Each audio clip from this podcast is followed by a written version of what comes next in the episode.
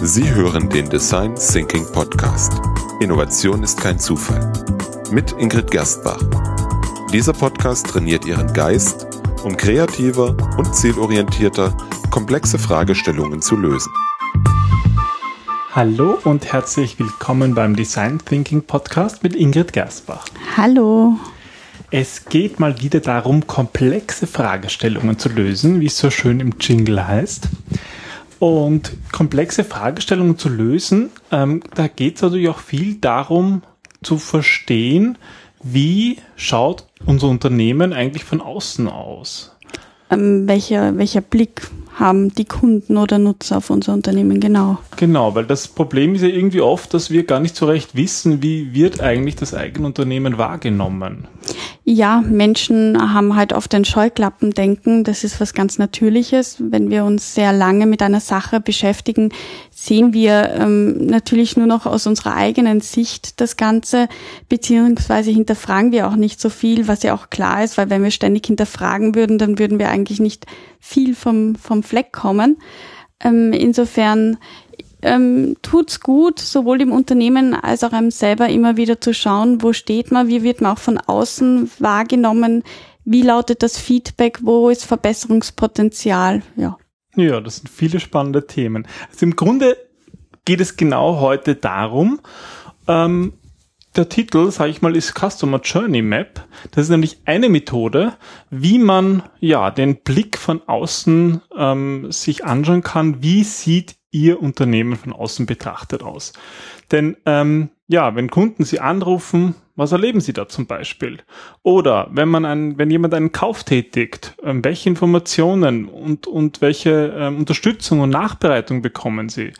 Oder wenn Sie ein Problem haben, wie wird es gelöst zu der Zufriedenheit von den Kunden? Ähm, ja, dass sich die Kunden auf einen neuen Kontakt freuen oder dass sie möglicherweise schwören, hoffentlich nicht, nie wieder bei ihnen einzukaufen oder anrufen zu wollen. Darum geht es in der Customer Journey. Genau, das ist auch eine der bekanntesten Techniken und das nicht umsonst. Ja, die Chancen stehen oft gut, dass man zumindest immer einen Teil von diesen Antworten ähm, bereits kennt. Aber selbst in kleinen Unternehmen, das ist auch meine Erfahrung, ist es wirklich ganz selten der Fall, dass alle ähm, dasselbe oder ein vollständiges Bild von, von den verschiedenen Mitarbeitern oder Kunden oder ja, dass sie einfach ein gemeinsames Bild ähm, von den Menschen, deren Bedürfnissen sie erfüllen, haben. Und ähm, das noch Schlimmere kann aber sein, dass diese Ansicht, die wir haben über unseren Kunden, über unseren Mitarbeiter, also über die Person, die wir halt ja bedienen, dass die oft nicht sich widerspiegelt mit der realen Erfahrung. Mhm. Das ist natürlich blöd. Dann tu, entscheiden wir eigentlich Dinge, die wir so vielleicht gar nicht hätten entschieden, wenn wir ein besseres Bild hätten. Ja, genau. Also deswegen ist es eben insofern ganz wichtig ähm, zu überlegen, wie Kunden das Unternehmen erleben. Und dabei hilft diese Technik so gut.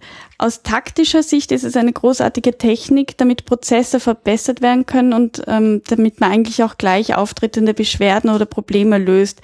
Und strategisch gesehen hilft es, dass wir bessere Produkte, Services oder eben auch Geschäftsmodelle, Marken und so weiter ähm, entwickeln und aufbauen. Alles klar, super. Und ich würde sagen, es ist eine der, der, der sehr weit verbreitetsten Methoden im Genau. Design Thinking, sollte jeder Design Thinker kennen. Genau. Gut, also starten wir mit der Customer Journey Map. Was ist denn das jetzt eigentlich? Was kann man sich da drunter vorstellen? Also im Grunde ist es eine grafische ähm, bzw. visuelle Aufbereitung von, ja, nennen wir es einer, einer Beziehungsgeschichte aus Sicht des Nutzers mit dem Unternehmen. Ähm, da geht es eben darum, welche Erfahrung hat der Kunde gemacht mit dem Unternehmen, mit einem Service, mit der Dienstleistung und, und zwar über einen gewissen Zeitraum hinweg und auch über die Touchpoints, ähm, an denen er anschließt. Manches Mal ist ähm, Manchmal verwenden wir eben auch einen Text, um das genauer zu beleuchten, also um auch genauer zu sagen, ähm, wie die Sicht des Kunden ist. Aber oft ist es eben wirklich eine visuelle Geschichte, die erzählt wird. Und die Geschichte wird auch immer aus der Perspektive des Kunden erzählt. Aber was ganz wichtig ist, es werden vor allem die Schnittstellen ähm, betont, wann der Nutzer ähm, mit den Geschäftsanforderungen in Berührung kommt. Mit den Personen im Unternehmen, mit, dem, Genau. mit der Webseite, mit Genau, was, was sind diese, diese typischen Einstiegspunkte? Wann ähm, kommt ein Nutzer in Berührung mit dem Unternehmen? Okay, also da haben wir eigentlich schon zwei wichtige äh, Elemente aus dem Design Thinking. Erst einmal das irgendwie alles zu visualisieren, Mhm. also nicht nur zu reden, sondern es zu visualisieren, am besten aufzuzeichnen. Und das zweite eben diese Kundenzentriertheit. Es geht da natürlich genau darum, was erlebt der Kunde bei unserem, ja, wenn er mit unserem Unternehmen in Kontakt kommt. Genau, und, und das, was so spannend ist, dass nie zwei Journey Maps gleich sind. Es ist vollkommen unabhängig vom Format, ähm, wie man damit interagiert, aber du wirst immer verschiedene Antworten bekommen, weil halt ähm, die Sicht statt von, von innen ist, ist es die Sicht von außen auf das Unternehmen. Und diese Technik hilft dann eben den Unternehmen dabei, den Kunden auch selber neu zu betrachten und mit Respekt und Vertrauen zu behandeln und dadurch eben diese ganz wichtig langfristigen Beziehungen aufzubauen. Weil im Grunde hat ja jedes Unternehmen auch gewisse Ziele, die sie erreichen wollen und die Customer Journey Map trägt dazu bei, dass diese, diese Ziele auch getroffen werden können, weil wir Entscheidungen treffen, die auf äh, die Strategie auch ausgerichtet sind. Und ähm, das kann eben sein, also mit der Customer Journey Map kannst du zum Beispiel den aktuellen Zustand überprüfen, aber du kannst auch den zukünftigen Zustand visualisieren und eben schauen, welche Schwachstellen sind auf dem Weg dorthin, welche Schwachstellen haben wir jetzt, ähm, die vielleicht unser Ziel verhindern.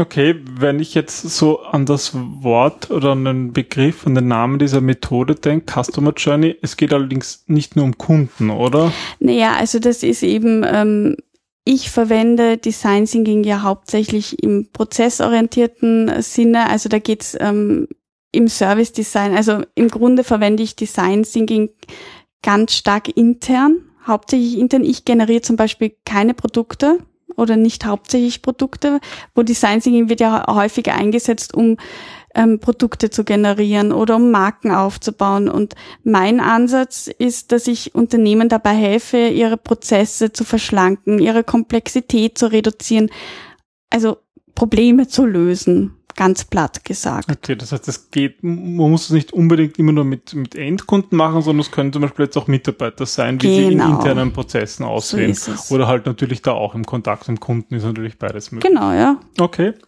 super. Ähm, ja, ähm, wie kann man, wie kann man das jetzt nutzen, diese, diese Customer Journey Map?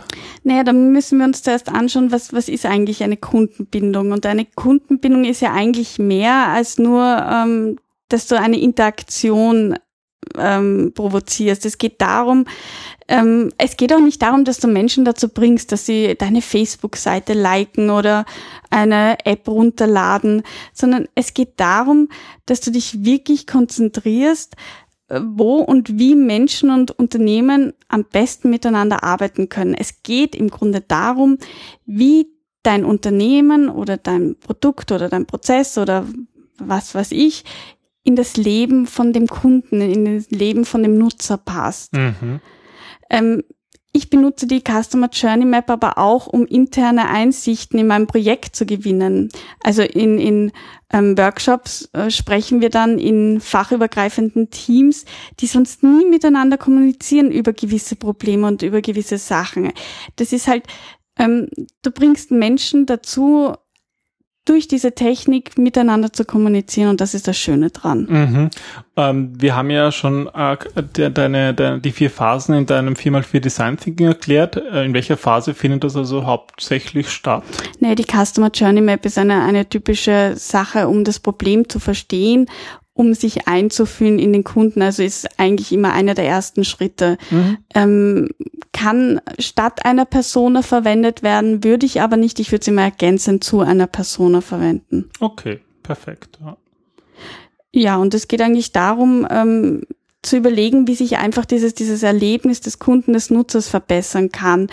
Weil das hilft auch allen Stakeholdern dabei, die Essenz des Unternehmens aus der Sicht des Kunden besser zu verstehen. Ähm, wie wollen, wie, wie sollen wir die Nutzer ansprechen oder die Kunden, damit damit wir ihnen wirklich helfen können. Was denken, fühlen, sehen, hören und tun sie in unserem Unternehmen oder mit dem Unternehmen? Ähm, Im Grunde versuche ich mit dieser Customer Journey Map Antworten auf was wäre wenn zu finden. Okay, was wäre wenn, das gefällt mir.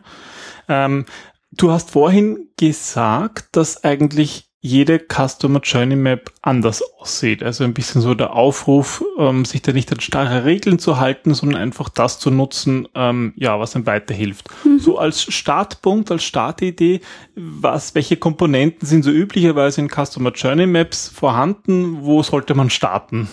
Also ähm, ich empfehle eben immer, dass man zuerst eine Persona erstellt oder mehrere Personas und ähm, mit der eben auch startet. Also wer ist die Hauptfigur, was sind dessen Ziele, Bedürfnisse, Gedanken, Gefühle, Erwartungen. Dazu gibt's auch eine eigene Episode. Und zwar in der Episode 14 haben wir schon über Personas im Detail gesprochen. Das heißt, für alle, die das Persona-Methode nicht kennen, einfach dort weiterhören. Mhm. Gut, was gibt's noch für Komponenten? Also mit der Persona startest du, das ist ja, darum geht's in der einen Customer Journey. Sozusagen pro Persona eine Customer Journey. Genau. Dann ähm, sehen wir uns als weiteres an die Zeitangabe, also eine bestimmte Zeitspanne, zum Beispiel ein, eine Woche oder ein Jahr oder verschiedene Phasen, zum Beispiel wie schaut bei uns die Entscheidungsfindung aus oder wie kommt ein Kauf zustande, eine Beschwerde. Dann die damit verbundenen Gefühle wie Frustrationen, Ängste, Hoffnungen, Glück, also was für Gefühle sind mit dieser Aktion verbunden ähm, ganz wichtig sind auch Touchpoints, also Interaktionen von dem Nutzer mit dem Unternehmen, also im Grunde das, was, was der Kunde auch macht.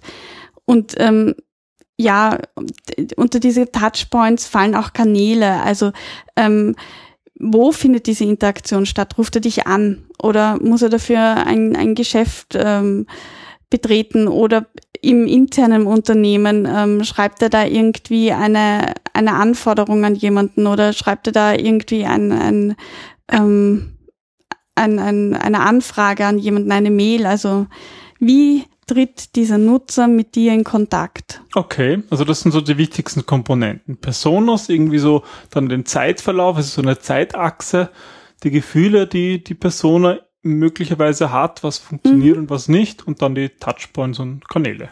Genau. Okay, super. So, und jetzt kennen wir mal die Komponenten. Diese Komponenten findet ihr auch in dem Download zu dieser Episode. Wir genau. haben so eine, eine, eine klassische Vorlage für euch erstellt, mhm. wie man so eine Customer Journey machen kann. Ähm, Ingrid, du hast da deine, deine, die Best Practices eingebaut und wenn ihr das haben wollt, könnt ihr auf der, auf der Episodenseite unter designthinking-wien.at ähm, findet ihr dann diesen Download. Genau. Genau, da haben wir einfach so einen typischen Download, den wir jetzt ähm, eigentlich immer dabei haben und in vielen Projekten nutzen. Wenn es zur Customer Journey kommt, kann genau. man das sozusagen dort gleich ausfüllen. So ist es. Okay, super. Und äh, ja, wie macht man das jetzt eigentlich? Also wie gehst du vor? Gibt es da irgendwelche Schritte, wie du empfiehlst? Wie kommt man dazu, wie, wie kommt man dazu, das überhaupt auszufüllen? Jetzt wissen wir, was wir reinfüllen mhm. müssen. Mhm. Wie kommt man dazu, nichts zu vergessen? Also im Grunde empfehle ich da acht Schritte. Der erste Schritt ist, dass du dir mal überlegst, warum machst du diese Customer Journey? Also was willst du herausfinden? Was sind die Unternehmensziele? Ähm, ja, worum geht's? Warum? Was willst du damit herausfinden? Also ein bisschen die Hypothese. Genau, stell mal eine Hypothese auf ähm, und dann können wir weiterreden. Aber ohne, ohne Ziel ähm, wirst du sonst nur herumschwimmen. Deswegen ja. ganz wichtig, was wollen wir wissen? Dann der zweite Schritt ist, dass es darum geht, wirklich auch tief sich in dieses Forschungsfeld einzulassen, weil das machen wir zu oft nicht, sondern ähm, ja, Unternehmen haben oft eine Menge an qualitativen und quantitativen Ergebnissen, die zwar ein bisschen Einblick in das Kundenerlebnis geben, aber ähm, sie nutzen viel zu wenig an diesen Kundenbefragungen und diesen ganzen ethnografischen Techniken. Und die brauchen wir aber dafür. Also das sind unsere Daten, anhand derer wir überhaupt diese Customer Journey Map aufbauen. Ja, also wir schwimmen sozusagen nicht ja, in der eigenen Suppe, sondern wir brauchen genau. da neue, neue Daten, frische Informationen, um wirklich genau das dann eigentlich zu visualisieren, oder? Mhm. Okay, Schritt drei, wie geht's weiter? Dann ähm, stellen wir eine Liste von den Touchpoints auf. Also wo und wie kommt dieser Kontakt mit den Menschen, mit dem Nutzer, mit dem Kunden zusammen? Ähm, oder welche weiteren Berührungspunkte und oder Kanäle könnten vielleicht sogar in Zukunft relevant sein? Zum Beispiel könnte ein, ein Touchpoint ähm, beim Kunden jetzt auch Bezahlung lauten. Ja, und dann kannst du in der zugehörigen Kanal Barzahlung oder auf Rechnung oder PayPal oder keine Ahnung wie taufen. Okay.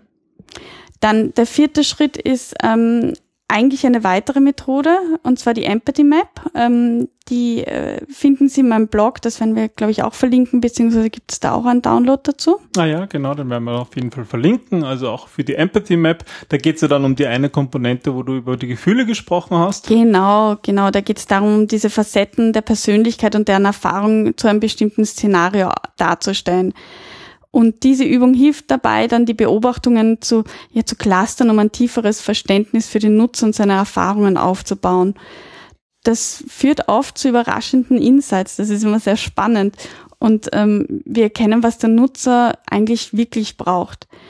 Das Ziel dabei ist, dass du ein gutes Gefühl dafür bekommst, was diese Person eben denkt, fühlt, sieht, hört, tut, hofft, erwartet und so weiter. Also wirklich einzutauchen, Empathie aufzubauen. Und das sozusagen in Bezug auf eigentlich den Zeitverlauf der Interaktion genau, in genau. unserer Customer Und wieder ausgerichtet auf das Ziel, was du eigentlich erreichen willst oder wie du es vorher so schön gesagt hast, welche Hypothese möchte ich bestätigen, verifizieren oder falsifizieren. Mhm. Dann der fünfte Schritt, ähm, da geht es dann darum, weitere Ideen zu entwickeln. Ähm, man könnte sich zuerst oder ich empfehle zuerst einen Schlüsselbegriff wie eine gewisse Eigenschaft oder ein Mindset, das das Problem vielleicht auf andere Weise zeigt, zu erzeugen, zu entwickeln und dann ganz, ganz viele Ideen wie möglich in kurzer Zeit zu erzeugen, in der Gruppe natürlich.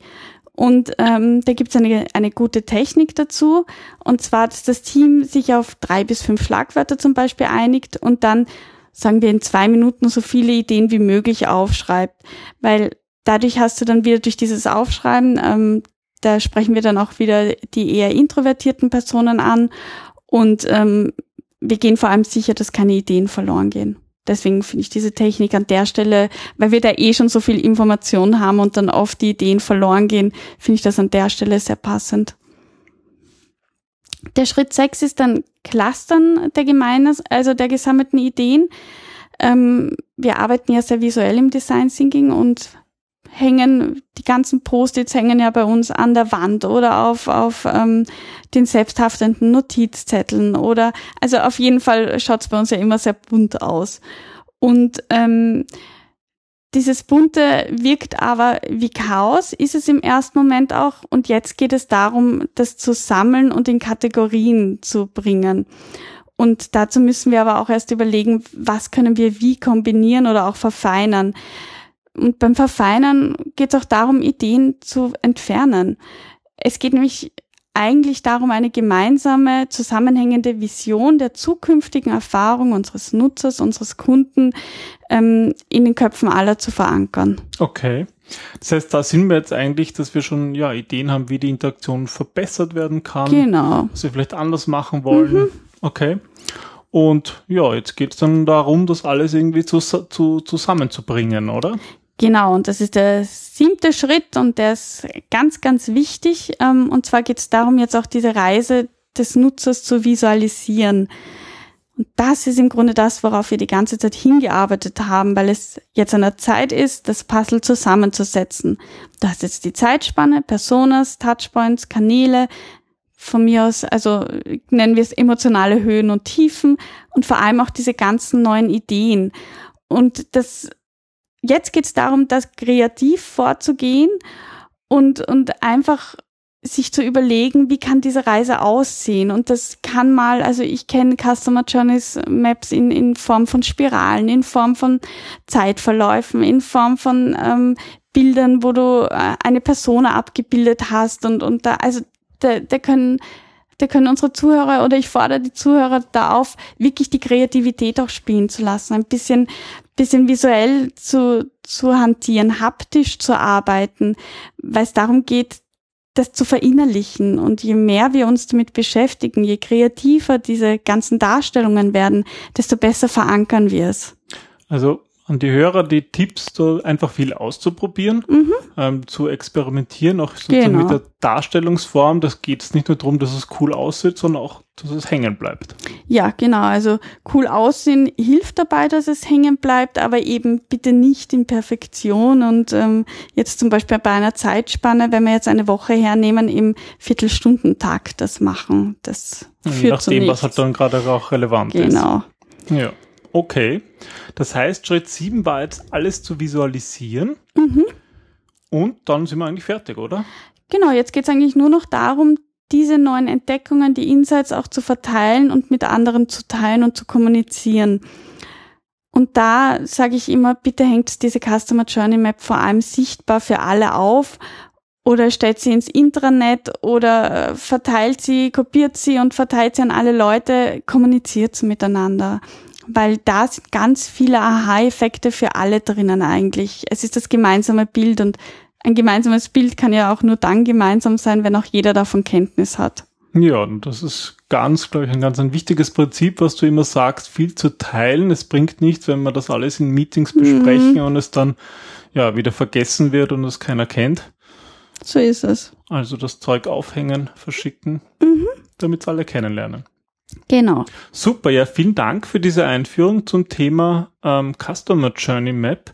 Hättest Gerne. du vielleicht noch abschließend ein paar Tipps so aus deiner Praxis? Du hast es ja schon oft gemacht und hast sicher herausgefunden, was funktioniert und was nicht und auf was man achten sollte. Hast du da irgendetwas für unsere Zuhörer? Genau, ja. Also da gibt's natürlich immer so ein paar Dinge, auf die man achten kann. Ähm, das erste ist, planen Sie bitte genügend Zeit ein. Das meine ich jetzt wirklich ernst. Also da oft denken wir, ja, das machen wir so nebenbei, aber gerade wenn wir einen Ist-Zustand dokumentieren, dann ähm, habe ich die Erfahrung gemacht, dass wir dafür circa drei Stunden benötigen, wenn schon viele Daten da sind. Also wenn wir uns noch nicht großartig noch extra einfühlen müssen in die Person, ähm, also das ist eher so für das ganze Clustern und Zusammenführen. Genau, wenn es ja. eine Persona schon gibt, wenn eine Empathy Map schon gibt, weil sonst braucht man dementsprechend mehr Zeit, weil im Grunde geht es im Design Thinking darum, das Problem zu verstehen. Mhm. Und ähm, wenn, wenn wir aber das Unternehmen in einer Zy zukünftigen Version abbilden wollen, dann sage ich immer so ungefähr fünf Stunden dauert also das. So mit den Ideen jetzt für Verbesserungen. Mhm, dass man Ideen auch wegnimmt, dass man auch vielleicht eine neue Mission und Vision erstellt und die einfach auch teilweise noch einmal iterativ bespricht und überlegt und das dauert einfach. Okay, also genügend, genügend mhm. Zeit einplanen. Genau, dann auch ganz wichtig, was oft vergessen wird, die Mischung im Team. Das ist ja das, was an Design Thinking so wichtig ist und das gilt natürlich dann auch bei der Customer Journey Map. Bitte so viele unterschiedliche Beteiligten aus unterschiedlichen Projekten und Bereichen mit unterschiedlichen Führungshierarchien mit einzubeziehen, weil eben nur dieser dieser große Mix an Perspektiven schafft diesen wesentlichen Überblick und Unterschied. Okay, ja, absolut wichtig. Ja, und, und als letztes, das haben wir jetzt eh auch im Schritt 8 eigentlich gesagt, da geht es nur darum, das zu teilen, teilen, teilen. Wir haben jetzt ganz viel Zeit und Hirnschmalz in diese Erstellung gesteckt. Und jetzt haben wir wichtige Erkenntnisse und die müssen aber jetzt auch wirklich geteilt werden, damit auch alle davon Bescheid wissen. Sie können ja auch ruhig stolz sein auf ihr Ergebnis. Da ist eben viel Zeit, viele Ideen, viele Gedanken hineingeflossen und ähm, wir Menschen wollen ja auch Anerkennung dafür haben und zeigen, was wir geschaffen haben. Und da ist es eine gute Möglichkeit, das jetzt auch zu machen. Also das, das kann ich so aus eigener Erfahrung auch berichten, dass ich das immer cool finde, wenn man dann so herumsteht um die Pinwand, wo das vielleicht aufgehängt ist und man einfach dann Leuten das erklärt und dann wieder neues Feedback mhm. bekommt. Also das ist ja ein total wichtiger Effekt, der dann auch dazu führen kann, das noch zu verbessern, iterativ. Genau. Dann eine Version 2 und 3 und 4 zu machen. Mhm, unbedingt. Super. Ja, dann vielen Dank für diese Erklärung, was eigentlich eine Customer Journey ist. Es geht ja darum, diese Unternehmensaußensicht zu machen. Ähm, wir haben gelernt, ja, welche Komponenten ähm, in so einer Customer Journey Map üblicherweise drinnen sind. Mhm. Dazu möchte ich nochmal auf den Download hinweisen auf designthinkingwien.at. Genau. Ja, und die Schritte und Tipps. Vielen Dank mal dafür. Ja, danke fürs Durchführen. Bitte gerne. Und ich freue mich schon auf die nächste Episode. Und wenn wir schon dabei sind, über die nächste Episode zu reden, ähm, möchte ich mich bei unseren Hörern, ja, möchte ich mich ganz gerne darum bitten, Feedback zu geben. Ähm, so, äh, wenn wir nämlich einen Podcast machen, dann sieht das so aus, dass wir in unserem, unserem Office sitzen und ich führe durch. Wir haben beide unsere Headsets auf und schauen uns meistens gegenseitig an, führen eben dieses Gespräch. Ich moderiere und Ingrid gibt ihren, ihr Expertenwissen weiter. Ähm, das Schwierige daran ist aber irgendwie, dass wir äh, eigentlich natürlich mit uns reden und wir wissen gar nicht, ähm, was die Leute denken, was hm. sie denken, die diesen Podcast hören. Das genau. ist irgendwie ein Nachteil für dieser Podcast. Ähm, wir, wir, schicken, wir senden in eine Richtung und deswegen ist das Empfangen von Ihnen zu uns ganz wichtig. Und ja, deswegen freuen wir uns wirklich über Nachrichten. Wir freuen uns über Feedback, wir freuen uns über Themenvorschläge hm. oder was auch immer ihr mit uns teilen wollt. Hm. Und dafür gibt es auch auf Design Thinking Wien ein Kontaktformular. Genau. Ja, und wir freuen uns über viele Nachrichten. Das war's. so ist es.